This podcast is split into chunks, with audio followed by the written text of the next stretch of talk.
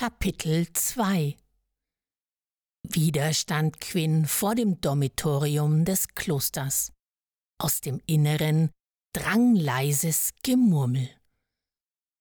Martin, flüsterte er. Quinn hörte seinen eigenen Herzschlag in den Ohren. Mit weichen Knien schlich er durch den Spalt in der Wand. Das einzige Licht kam vom vollen Mond, dessen fahles Licht durch das eingefallene Dach drang. Das Gemurmel wurde lauter. Martin, bist du hier? Quinns Stimme zitterte. Als er die Mitte des Raumes erreicht hatte, entflammten schwarze Kerzen an den Wänden. Quinn wimmerte. In ihrem flackernden Schein konnte er die Novizen in ihren Betten liegen sehen. Ihre kindlichen Augen in blankem Entsetzen aufgerissen, blickten sie starr zum Mond hinauf. Ihre grauen Lippen waren für immer verschlossen. Schwarze Runen pulsierten auf ihrer Stirn. Quinn blickte von den pechschwarzen Fingernägeln an ihren aschfahlen Händen auf seine rechte Hand. Das Gemurmel schwoll weiter an. Es hallte von den Wänden, hallte in Quinns Kopf. Du hast uns verraten. Du hast uns verflucht. Du bist das Böse. Du bist die Verdammnis. Quinn wollte schreien, doch seine Stimme blieb ihm im Halse stecken. Er presste sich die Hände an die Ohren, doch er vermochte nicht, die Stimmen zu verbannen. Du hast uns verraten, du hast uns verflucht. Quinn versuchte zu fliehen, doch der Spalt in der Wand war verschwunden. Du bist das Böse, Du bist die Verdammnis. Er taumelte zum anderen Ende des Dormitoriums. Du hast uns verraten.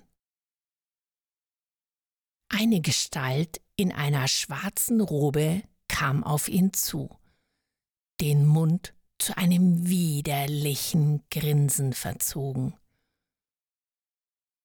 Du hast uns verflucht, Blanke Angst erfasste Quinn, als er merkte, dass er in sein eigenes Gesicht blickte.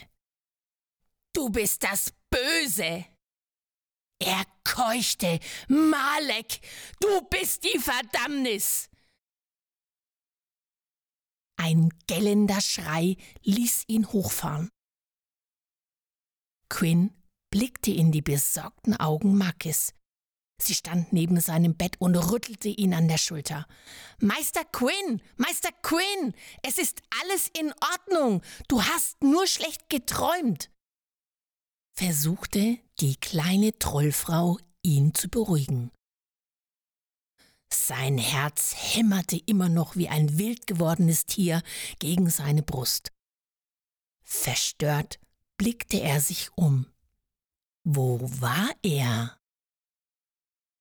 Langsam fiel Quinn alles wieder ein, wie er am Rand des Klosters jenseits des dunklen Kreises wieder zu sich gekommen war, nachdem Torwald Martin und ihn aus dem Dormitorium geschliffen hatte.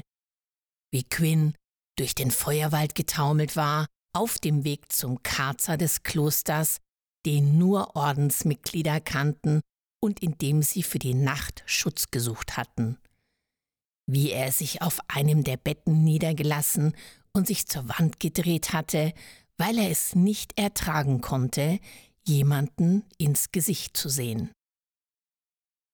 Nun waren alle Blicke auf ihn gerichtet. Die Blicke, die er so sehr versucht hatte zu vermeiden. Quinn seufzte. Wahrscheinlich war es an der Zeit, seinen Freunden endlich reinen Wein einzuschenken. Seit Wochen und Monaten hing all das Unausgesprochene über ihnen wie dunkle Regenwolken. Und wenn er in ihre besorgten Gesichter sah, wusste er, dass an Schlaf ohnehin nicht zu denken war. Er hatte es immer vor sich hergeschoben, hatte abwarten wollen, bis sie Gorka hinter sich gelassen hätten, bis sie den Feuerwald erreicht hätten, bis die Anhörung im Kloster stattgefunden hätte. In diesem Augenblick wurde Quinn klar, dass er sie nicht länger vertrösten konnte. Sie waren so geduldig mit ihm gewesen. Er war es ihnen einfach schuldig. Torwald räusperte sich. Na, dann bring ich mal wieder das Feuer in Gang. Als die Flammen knisternd zu neuem Leben erwacht waren, begann Quinn zu sprechen. Er erzählte ihnen, wie er sich allein auf den Weg zu den Orks begeben hatte. Aus dem Augenwinkel bemerkte er, wie Maki bis zu den Spitzen ihrer Ohren blutdistelrot anlief, während er erläuterte, wie die kleine Trollfrau ihn todesmutig davor bewahrt hatte, als Orkfrühstück zu enden. Quinn beschrieb seine Zeit bei den Orks und seine Erfahrungen mit der dunklen Magie. Wie mühelos er die Zauber gelernt und wie sehr ihn die Bewunderung der Orks berauscht hatte. Wie ihm die Anerkennung teilgeworden war, die er sich so sehr gewünscht hatte. Seinen Freunden zu schildern, wie Malek von ihm Besitz ergriffen hatte, kostete Quinn all seinen Mut. Er heftete seinen Blick starr auf den Boden, um niemanden in die Augen schauen zu müssen. Zu groß war seine Angst vor dem, was er dort sehen würde. Die Worte stolperten nur so aus ihm heraus, immer schneller und schneller, um ja niemanden die Möglichkeit zu lassen, einzuhaken oder eine Frage zu stellen. Er wusste nicht, ob er noch einmal den Mut finden würde, weiterzusprechen, wenn er erst einmal damit aufgehört hätte. Die Nacht entließ den Himmel bereits aus ihren Fängen, als Quinn von der Schlacht vor den Mauern Voltas erzählte und wie ihn Maki davor bewahrt hatte, seinen letzten Rest Menschlichkeit zu verlieren. Wie es ihm ergangen war, als er wieder zu sich gekommen war. Und von der unbändigen Angst, die er an dem Abend gespürt hatte, an dem sie sich aufgemacht hatten, um das letzte Ungleichgewicht aufzuheben.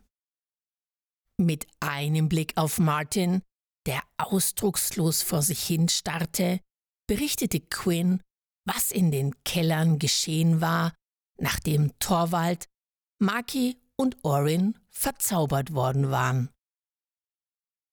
Beruhigt stellte Quinn fest, dass weder Torwald noch Maki sich ihre Überraschung über die Offenbarung, dass Glenn Martins Bruder war, anmerken ließen. In dem Moment, in dem Glenn sich seines Triumphes sicher gewesen ist und seine Deckung fallen gelassen hat, habe ich die Gunst genutzt. Ich habe mich in seine Gedankenbibliothek gestohlen und nach seinem wunden Punkt gesucht. Alles, was Glenn jemals getan hat, hat einzig und allein dem Zweck gedient, seinen eigenen Wert unter Beweis zu stellen, obgleich er nur der Bastard seines Vaters war. Bei diesen Worten vernahm Quinn ein leises Wimmern von Martin.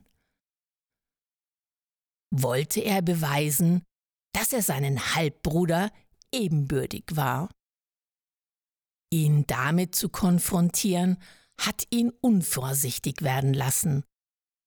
Er war so viel mächtiger als ich, dass die einzige Möglichkeit, ihn zu besiegen, darin bestanden hat, ihn kopflos werden zu lassen und ihn dazu zu bewegen, mit einem einzigen Zauber sein ganzes Mana freizusetzen.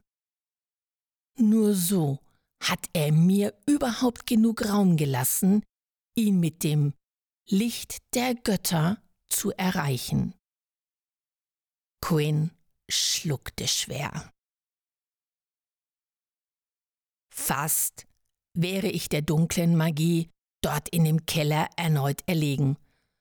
Einzig die Worte meines alten Lichtmeisters Wang haben mir die Kraft gegeben, mich an das Licht zu erinnern. Ich weiß nicht, was in der Nacht genau geschehen ist. Aus irgendeinem Grund haben sich Licht und Dunkelheit miteinander verbunden, so wie sich damals in der Eiswüste Feuer und Eis im Sturm verbunden haben. Letztendlich hat das Licht jegliche Dunkelheit mit sich genommen.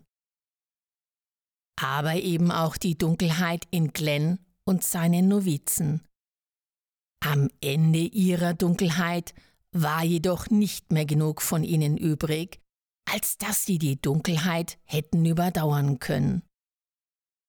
Das Licht hat sie von sich selbst erlöst. Quinn blickte zu seinem Meister, dem stumm die Tränen über die Wangen liefen. In Quinns Hals hatte sich ein Kloß gebildet. Er wünschte, er könnte weinen. Doch seine Tränen schienen in Gorka zurückgeblieben zu sein. Mensch, Junge, ich, ich. Torwald war aufgestanden und hatte ihm eine Hand auf die Schulter gelegt. Aus dem Nichts heraus erhob er die Stimme. An Martin gewandt, brach es aus ihm heraus. Das ist nicht richtig. Das alles ist nicht richtig. Du hättest mich an Quints Stelle gehen lassen sollen. Er ist viel zu jung, um eine solche Last zu tragen. Wie konntest du nur so etwas von ihm verlangen? Er schüttelte heftig den Kopf. Das geht zu weit. Irgendwann muss es doch auch mal reichen. Torwald, ich, begann Martin, aber der Hühne ließ ihm keine Gelegenheit, sich zu erklären. Ich will es nicht hören. Mir ist es gleich, dass ich dazu nicht in der Lage gewesen wäre. Das ändert nichts an der Tatsache, dass es nicht richtig war, Quinn so etwas abzuverlangen. Ihr Magier mit eurem Ränkenschmieden, ihr widert mich an. Habt ihr überhaupt noch ein Gespür für die Grenzen eines Menschen? Martin holte Luft, um ihm zu antworten. Aber Torwald machte auf dem Absatz kehrt und stürmte zur Tür hinaus. Spar dir deine Erklärungen, ich gehe uns Frühstück besorgen. Mit einem lauten Krachen fiel die Tür hinter ihm ins Schloss. Das betretene Schweigen hielt das gesamte Frühstück über an, zog sich zäh wie Götterhonig über den Tag hinweg bis in den späten Nachmittag hinein. Jeder war mit seinen eigenen Gedanken beschäftigt. Mir reicht es. Torwald war von seinem Stuhl aufgesprungen. Es tut mir leid, wenn ich heute Morgen ausfallend geworden bin, aber ich stehe zu dem, was ich gesagt habe. Martin versuchte halbherzig einzuhaken. Doch der Hühne hob die Hand, um ihn zum Schweigen zu bringen. Es bringt uns nicht weiter, über das Geschehene zu diskutieren. Es ist, wie es ist. Viel wichtiger ist, was wir jetzt tun, ganz ohne den Feuerorden. Niemand kann sagen, was im Kloster geschehen ist. Wir werden es aber auch nicht herausfinden können. Ihr könnt davon ausgehen, dass es nicht mehr lange dauern wird, bis die Schergen der Obrigkeit dort rumschnüffeln. Wenn die auch nur einen von uns dort erwischen, sitzen wir schneller in irgendeinem Kerker, als wir nicht schuldig sagen können. Was gedenken die werten Herren Magier also zu tun? Wir können schlecht nach Mohana spazieren und die Obrigkeit im Alleingang bezwingen. Damit ließ Torvald sich geräuschvoll auf seinen Stuhl sacken. Quinn blickte zu Martin, der nur noch ein Schatten seiner selbst hoffnungslos aus dem Fenster schaute. Und du? Kennst also die Lösung? keifte Orin Torwald an. Maki zog erschrocken den Kopf ein. Ich bin Krieger. Das ist wahrlich nicht meine Aufgabe, bellte Torwald. Richtig, dazu bräuchtest du auch mehr Masse im Kopf als in deinen Armen. Das Gezeter, das zwischen Orin und Torwald losbrach, ließ Quinns Ohren klingeln. Er konnte es nicht fassen, dass sie nichts Besseres zu tun hatten, als sich zu streiten. Noch weniger konnte er fassen, dass Martin nicht einschritt, sondern einfach weiterhin teilnahmslos vor sich hinstarrte. Quinn war so außer sich vor Wut, dass er etwas zu schwungvoll ein magisches Feuer beschwor, das mit einem ohrenbetaubenden Lärm ihm gegenüber in der Wand einschlug und das Bett davor lichterloh in Flammen aufgehen ließ. Verdammter Orgdreck! Quinn hatte sich immer noch nicht an die neue Kraft des Mondes gewöhnt. Wenigstens hatte er die beiden Streithähne auf andere Gedanken gebracht. Gemeinsam versuchten sie, das Feuer zu löschen. Doch nur mit einem gut gesetzten Eishauch konnte Quinn die Flammen schließlich ersticken. Gerade noch rechtzeitig, bevor das Feuer hatte weiter um sich greifen können. Von dem Bett war allerdings nicht mehr viel übrig geblieben. Einzig ein großer schwarzer Fleck erinnerte noch daran, dass dort einmal ein Bett gestanden hatte. Quinn wollte gerade den Blick von dem Fleck abwenden, als ihm etwas ins Auge stach. Was ist das denn? sprach Maki Quinns Gedanken aus.